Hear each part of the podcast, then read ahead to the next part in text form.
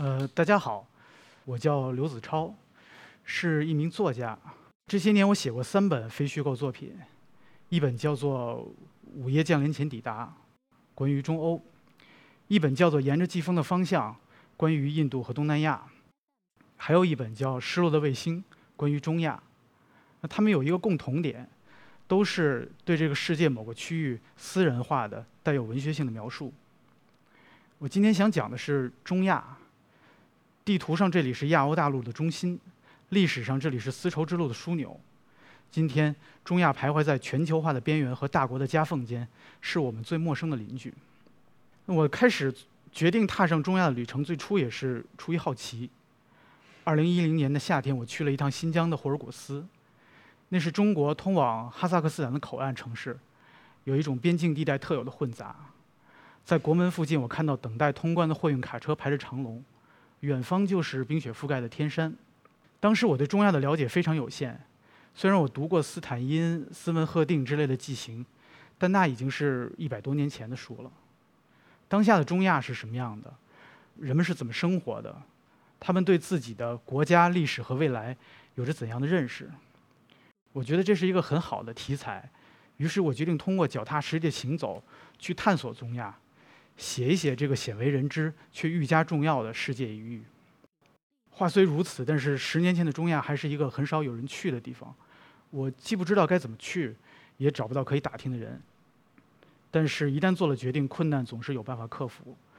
二零一一年的秋天，我去了中亚的第一个国家乌兹别克斯坦，到了它的首都塔什干，然后立刻就被中亚的呼愁所吸引。我住在乌兹别克斯坦大酒店。那是一个宏大的苏联未来主义式建筑，但里面的设施非常陈旧。晚上我从酒店出来，天下着鹅毛大雪，雪花在昏黄的路灯下飞舞。酒店门前停着几辆黑车，司机留着小胡子，戴着鸭舌帽，守着他们破旧的拉达或者伏尔加。那一瞬间，我感到自己好像穿越回了九十年代初的北京。那种后苏联时代的几乎被世界遗忘的感觉。后来我在街上发现了一家酒吧，那酒吧的招牌上用英文写着“外交官”，我想的应该是一个比较正经的地方。没想到进去之后，这个大吃一惊。那酒吧里到处都是穿的特别少的女孩。中亚是一个基因的大熔炉，所以酒吧里既有完全欧化长相的女孩。也有波斯脸的女孩也有蒙古脸的女孩也有突厥脸的女孩我后来才知道，他们是在这个酒吧里做皮肉生意的，而客源就是那些像狼一样徘徊在期间的跨国公司的外籍雇员。我的第一次中亚之旅伴随着这种震撼，但是回到家，我却发现自己连一个字都写不出来，因为我所面对的是一个极其陌生的世界，有着复杂而悠久的传统。历史上，中亚曾被不同的文明和族群征服和塑造过，希腊、波斯、中国、阿拉伯、蒙古、突厥、苏俄，他们都曾在这里留下过独特的印记。苏联解体后，中亚像一颗失落的卫星，迷失了方向。我之所以选择卫星这个意象，是因为卫星的轨道很难由自己决定，它总是被周围更大的行星所左右。而中亚也是如此。我迷恋这种挣扎寻觅的失重状态，而这种迷恋最终又转化为一种理解历史潮流的渴望。因为不管是否愿意，我们一直被这种潮流裹挟着前进。接下来的几年，我开始了在中亚的探索。我一我一边慢慢的旅行，一边学习俄语、乌兹别克语。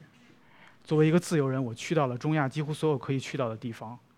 我看着自己当年的冲动，渐渐地变成了一张标满记号的地图。一路上，我遇到了形形色色的人。我想让这本书充满人的故事。我希望它是一个全景式的描述，在一个广泛的意义上解释中亚的过去和未来，以及它对我们来说意味着什么。那下面，我想和大家分享三个小故事。第一个故事发生在吉尔吉斯斯坦。对很多人来说，这可能是个存在感很弱的国家，但其实它是跟我们接壤的邻国。吉尔吉斯1991年独立之后，发生过两场革命，赶走了两任总统。第一任总统倒台后，逃到了这个莫斯科，后来就成了莫斯科大学的物理系教授，还是很有文化。第二任总统，他逃到了白俄罗斯的明斯克，被迫过上了退休生活。九幺幺之后，吉尔吉斯在国际版图上的重要性略有提升，主要是因为美国入侵阿富汗需要在周边建立军事行动的补给站，于是他们就在比什凯克这个首都比什凯克附近建立了一座空军基地。那吉尔吉斯人充分利用这个机会大发奇财，但随之而来的贪腐也开始让这个国家饱受折磨。吉尔吉斯的财政来源主要两个，一个就是为这个美军基地提供后勤。还有一个就是很大一部分人口去俄罗斯打工，有时候就是打黑工。吉尔吉斯的经济就靠着美元和卢布支撑起来的。后来美军基地关了，就只剩下这个打工一条路。于是吉尔吉斯出现了这么一种情况，就是很多在俄罗斯打工的丈夫突然间就消失了。那他们可能是打黑工出事死了，但更有可能的是他们认识了别的女人，然后就不再联系国内的妻子了。这种情况在吉尔吉斯乃至整个中亚都很常见。有的妻子不甘心，会去俄罗斯找丈夫，发现丈夫早就不在原先那座城市了。那俄罗斯那么大，想在别的地方重新开始生活太容易了。我在莫斯科的时候就认识了这么一个吉尔吉斯的女孩，她是去找丈夫的。但我今天想讲的不是她的故事，我想讲的是一个吉尔吉斯青年作家，他的名字叫阿拜。那他没去俄罗斯打工，而是想成为一名作家。他之所以有这样的野心，是因为他受过很好的教育。他是苏联解体后出生的，从小受到西方文化的熏陶，会说英语、俄语还有法语。他的理想是获得诺贝尔文学奖。他不只是嘴上说说，而且对怎么获奖有一套自己的想法。最开始的时候，他不想告诉我，因为他担心同行之间剽窃创意。后来他考虑到这是中吉两国作家之间的一次历史性会晤，他还是决定跟我说了。他说：“你一定要记住，如果你想获得诺奖，那你千万不能抨击绿色和平，更不能抨击 LGBT。”他说：“吉尔吉斯有一个作家叫艾特马托夫，他其实应该算是苏联作家，他原本有机会获得诺奖，但他自己搞砸了。有一次他去西方演讲的时候，顺嘴儿就。”讽刺了这个 LGBT，从此西方就不再理他了。那那届的诺贝尔文学奖给了谁呢？高行健。他跟我说了很多这种国际文坛上的政治正确。你看得出来，他虽然生活在吉尔吉斯这么一个小地方，但是对这类事情好像摸得很透。然后我问他有没有发表过作品，他说有一篇小说刚被翻译成了英文，发在了一本美国期刊上。这篇小说的名字叫《移民的命运》。我发现他的情节很戏剧化，但那种戏剧化是他把所有符合移民题材、政治正确的东西一股脑塞进去的结果。他也很国际化，因为如果你把其中的吉尔吉斯主人公换成任何一个在美国底层打工的移民，不管是拉美人、非洲人还是中国人，你会发现他这个故事依然讲得通。这时我就明白，他这个小说不是写给吉尔吉斯人看的。也未必是他真正想讲的故事，而是为了能在一本美国期刊上发表，按照他所理解的美国读者的喜好制造出来的故事。于是我也就明白了他当作家面对的一个困境，就是我们往往以为写作是一件很私人的事儿，但实际上，如果你想靠写作为生的话，最重要的是什么呢？是生活在一个有文化和经济条件的社会，这个社会要有一套复杂的商业结构。有消费文学的需求，有一套完整的产业，有真的会去买书和看书的读者。那我们生活在中国这样的国家，很容易以为这样的社会是理所当然的，但其实不是。比如在吉尔吉斯，如果你想成为作家，你要么移民，要么用外语写作，要么尽量把自己的故事套进别人的框架里。但无论哪种方式，你最后都可能会成为一个流亡作家。来这个节目之前，我特意去网上看了一下他的近况。我发现他的头像变成了一个大胖小子。我们互相问候，聊聊疫情。他跟我说他结婚了，生了个儿子，那也找了份工作。然后我问他有什么打算，他说可能等这个疫情缓解之后，他可能去俄罗斯做点生意。他就没有再提写作的事儿。那今天当我站在这里讲他的故事的时候，我觉得我其实是那个幸运的人，因为虽然大家都说当作家很苦很穷，但假如你不幸有了这个抱负，他还是有这个实现的条件。我在中亚也遇到过很多有抱负的人，但在那样狭小的社会里，你可以想象你能有多少选择的机会，你实现抱负的难度有多大。于是这就引出了我下面想讲的这个故事。这个故事发生在塔吉克斯坦。那即便在中亚五国里，塔吉克斯坦也很特殊。首先，它百分之九十三的国土面积是山区，有一半以上的海拔在三千米以上。那最大的一片山是帕米尔高原，这样的国土面积的四分之一，但是几乎没有几乎没有工业，大部分是无人区。那第二点，它与阿富汗享有漫长的边界线，帕米尔公路几乎就是沿着这条边界线在走。阿富汗是著名的一个毒毒品产地。帕米尔公路有一个别名叫海洛因公路，因为大量的毒品就是通过这条路先运到俄罗斯，再运到欧洲的。当你走在这条路上的时候，不时可以看到荷枪实弹的士兵，但是巡逻的效果非常有限，因为当地人告诉我，这个毒贩已经会用无人机了。第三点呢，就是塔吉克人是中亚唯一的这个波斯民族，那其他几个民、其他几个斯坦其实都是突厥民族。但有一个问题就是，这个波斯语用的是阿拉伯语字母拼写，而塔吉克语用的是俄国人的西里尔字母拼写，于是就造成一种很尴尬的情况，就是塔吉克人在用俄国人的字母拼写波斯人的文字，那其结果就是他们成了这个世界上最孤独的人，除了他们自己，再也没有别人可以理解他们。一九九一年，塔吉克独立，然后杜尚别市中心有一座列列宁像，成为了。整个中亚地区第一座被推倒的列宁像，接着塔吉克内战就爆发了，各种宗派势力互相残杀，这场内战打了五年，其结果是灾难性的，不仅让这个国家变得满目苍夷，而且独立二十年后还没有恢复到独立前的水平。有一天下午，我就在这个曾经有列宁杜尚别曾经有列宁像的那个公园附近晃荡，然后碰到了一个叫幸运的大学生，他拦住我，突然，然后。用中文对我说：“哥，我正在学中文，那个我给你当免费导游吧。”我在国外呢，其实很少遇到这种情况，一般遇到也会礼貌的拒绝。但是我发现这次没办法拒绝，就你没办法拒绝一个那个给自己起名叫幸运，想跟你练习中文，还管你叫哥的人。幸运是个九七年的小孩，长得很高很瘦，脸上还有青春痘。那他。这个有一个大他十岁的姐姐，他的姐夫几年前去这个俄罗斯打工，然后从此就音讯全无了。那按照幸运的说法，他的姐夫应该是在这个俄罗斯重重组了家庭。她的姐姐既没有再婚，也没有去俄罗斯找丈夫，她就当这个男人不存在了。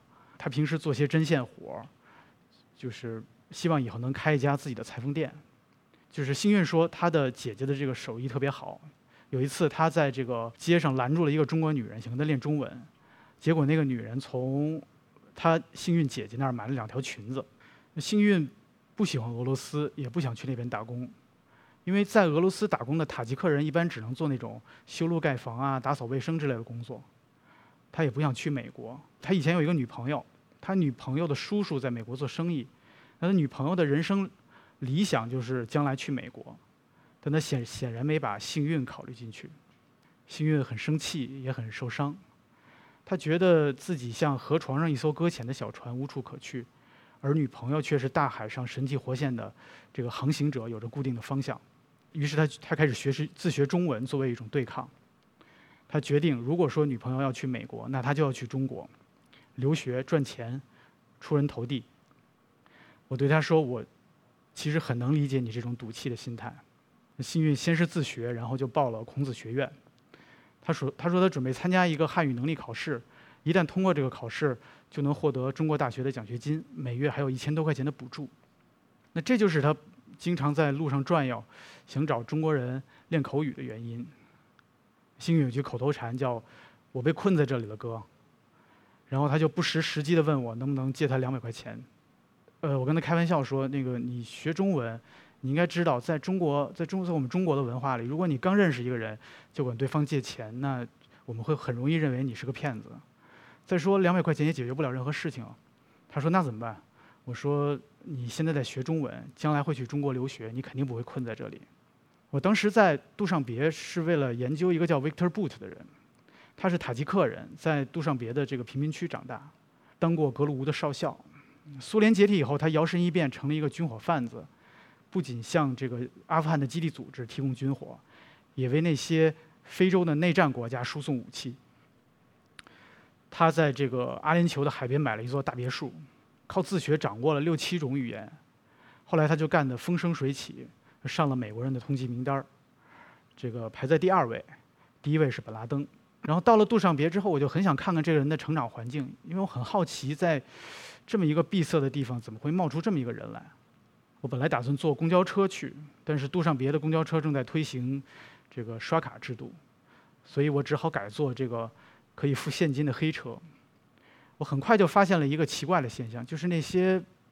每当有黑车经过的时候，那个司机就会像拈花微笑的佛陀一样做一个这个手势。那我开始以为这是发现我是外国人在跟我打打招呼，然后后来幸运说不是，你想多了哥，这个是一个暗号，代表这辆黑车的行驶线路呢与这个数字的公交车相同。然后我们就上了一辆公交车，奔向这个贫民区。在市中心的时候，还有一些高大的建筑物，但是到了外面。你发现整个天际线的规模都在缩小，在市中心的时候，你还能看到一些穿着不错衣服的人，但到了外面，到了郊区，你发现人的阶层也开始向下移动。我们就到了目的地，下了车，周围都是人，有的跟我们一样在在闲逛，有的在做点小小生意。对面就是一片苏联风格的住宅区，阳台上晾着衣服，竖着卫星电视接收器，淡黄色的墙壁上已经。都开裂了，有的地方补上了水泥，有的地方就就暴露着砖头。我们转来转去，后来就路过了街边的一家小酒馆儿。那这个小酒馆儿，在我看来，完全是在这个墙上开了个洞而已。然后不时有男人走过来，就是跟老板简单的说两句，然后就会这老板就紧张兮兮的从柜子下面拿拿出一瓶劣质的伏特加，倒上一杯递给对方。然后他在这个。案板上切两片黄瓜，切两片番茄，撒一点盐，再配上一段这个已经蔫头大脑的小葱，这就是免费的下酒菜。那些男人全都用俄国人一口闷的方式喝酒，喝完以后发会儿呆，然后就面无表情的走了。这时进来两个男人，他们怀里就是抱着黑皮包。老板倒了两杯酒以后呢，他们从皮包里掏出证件晃了一下。幸运说他们其实是执法人员，来这里检查无证私售烈酒的。他们这这几这两个男人就绕到了柜台后面，把那些伏特加的酒瓶子都没收了，然后又罚了一笔钱，就走了。他们走了以后，我发现老板实际上松了口气，他脸上既没有愤怒，也没有失望，因为某种程度上，这个执法人员和小商贩之间是一种共生关系。前者的工资很少，就必须靠罚款来维持，但是他不会置后者于死地。因为假如你一次性的罚破产了，那以后就没得罚了。所以对小商贩来说呢，交罚款相当于交了保护费，之后的一段时间他就可以比较放心的卖酒了。我就跟这个老板聊了起来，问了他几个关于内战的问题。他当时特别的这个惊讶，他没想到一个外国人居然对塔吉克内战有有所了解。对他来说，那是一段心痛的回忆。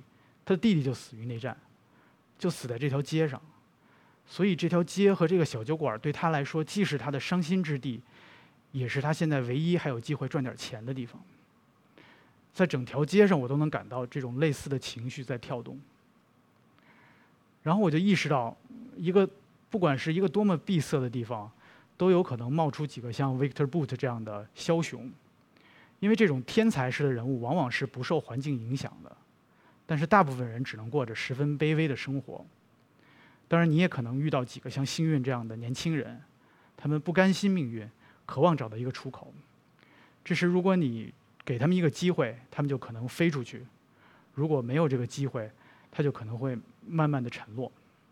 一年以后，我正在哈萨克斯坦收到了幸运的一封邮件，他说他通过了那个汉语考试，拿到了中国一所大学的奖学金。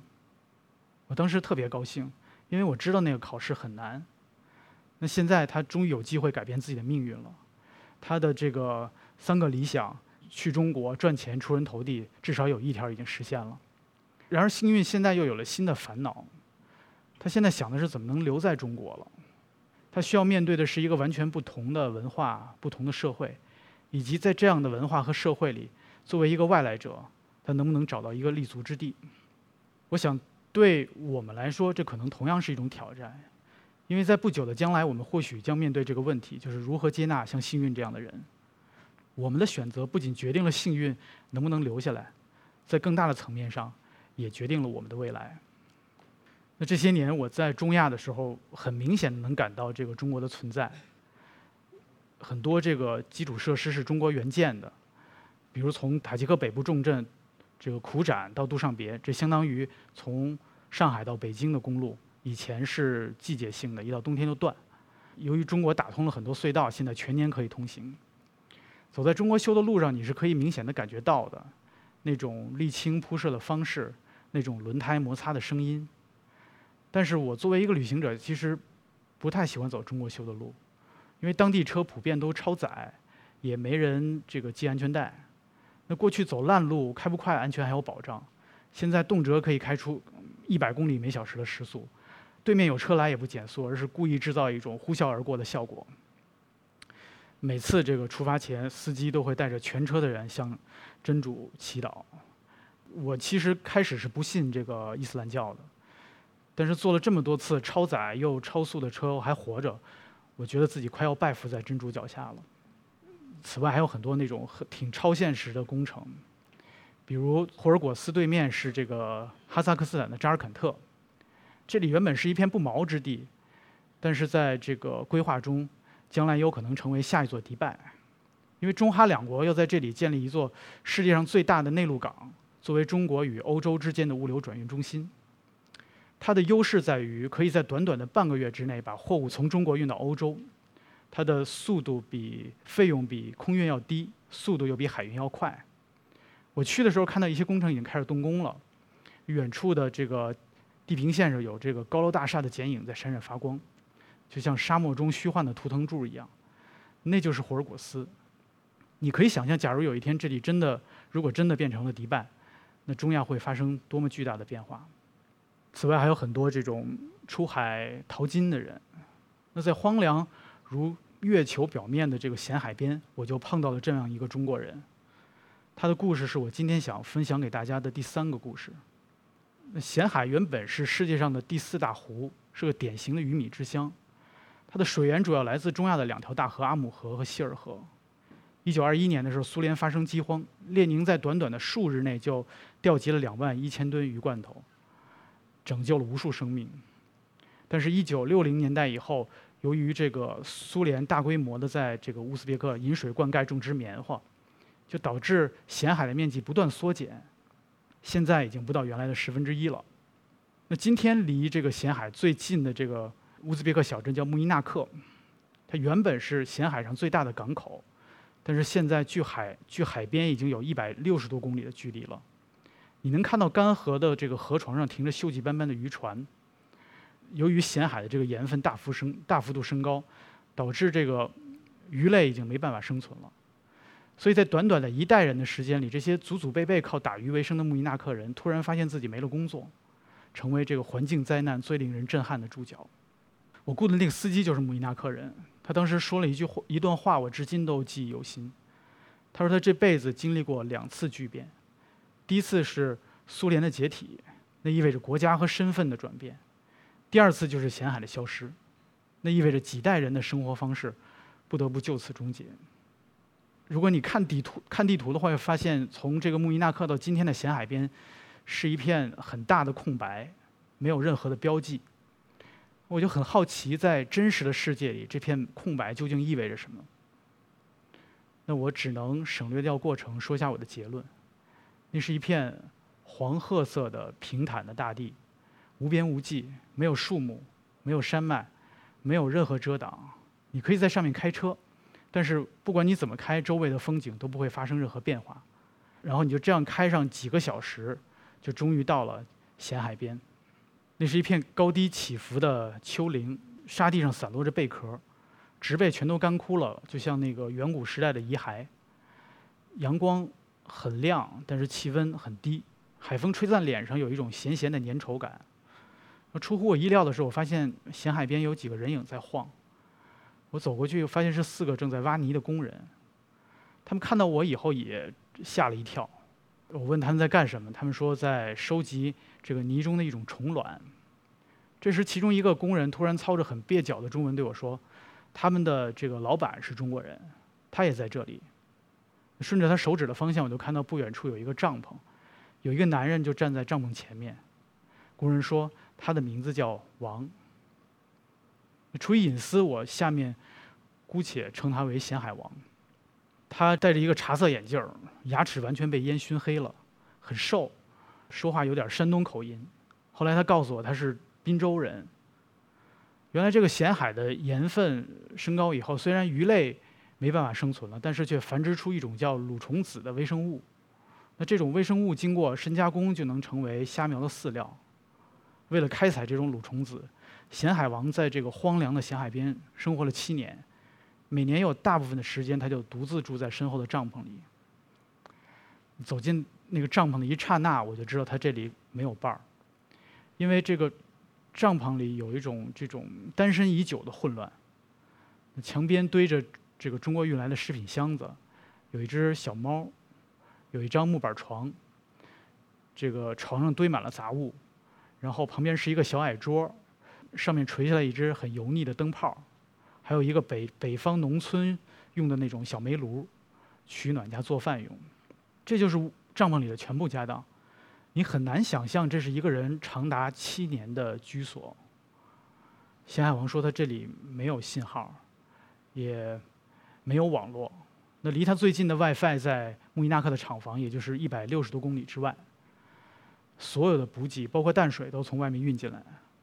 他每两个月去一次厂房，收发邮件，向中国的中国的总部汇报工作，然后再驾车返回这里。他手下有四个当地工人，他们通过简单的俄语交流。咸海王禁止工人酗酒，但他也知道在这种地方人人都会喝，只要你不闹出事儿来，他就应该睁一只眼闭一只眼。他管这个叫中国人的智慧。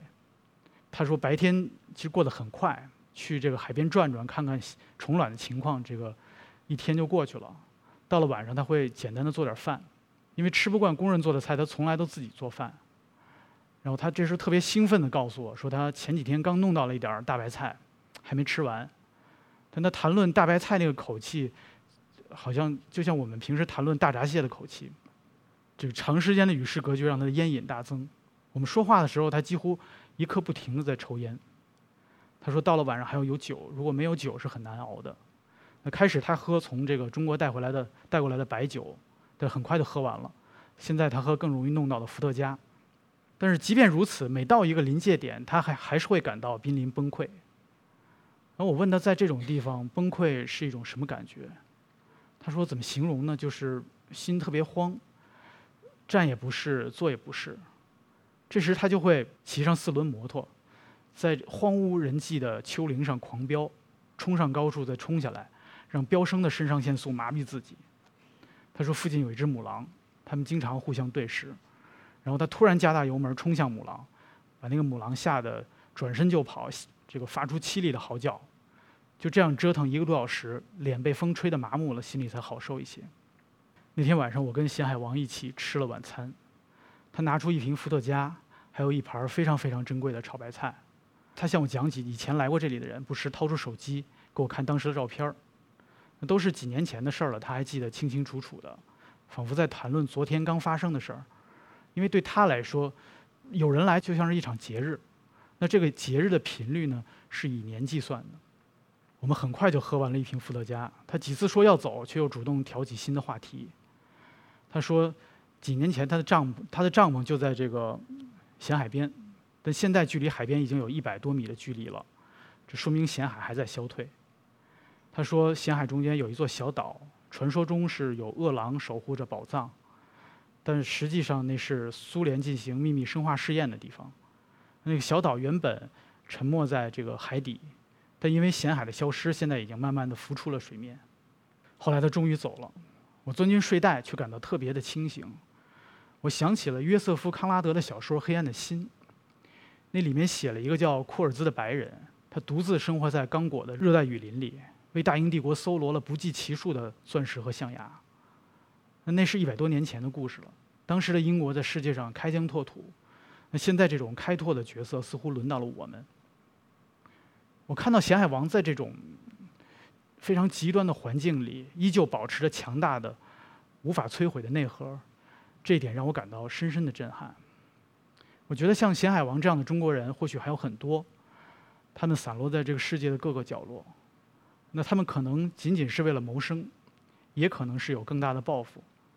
但是不管怎么说，中国人与世界的关系从来没有像今天这样的紧密、生动而复杂。当我最初想写《中亚》这本书的时候，我其实还没有意识到这一点。但是这些年的行走和思考，让我渐渐地感到，如果说中亚像一颗失落的卫星，徘徊在不同的文明与势力之间，那么中国或许最终将改变这里的引力，而眼下正在发生的一切，或许只是一个开始。那作为作家，我写作的动力之一就是去见证这个世界的流动，抛弃抽象的观念，捕捉其中纷繁的细节。那么制造这个流动，并且居于核心的，永远是人。不管是吉尔吉斯青年作家。学中文的幸运，咸海王，还是我在书里写到的其他人，人的生存经验就像是历史河流上的卵石，从当下向着未来延展，阐明了这个世界演进的曲折。那当我们通过旅行和写作打捞起这些卵石的时候，它就会慢慢的构筑起你的世界，而这个世界可能比真实的世界更牢固，也更有依靠感。我想这就是旅行和写作的意义。也是我一直在做这件事的原因。谢谢大家。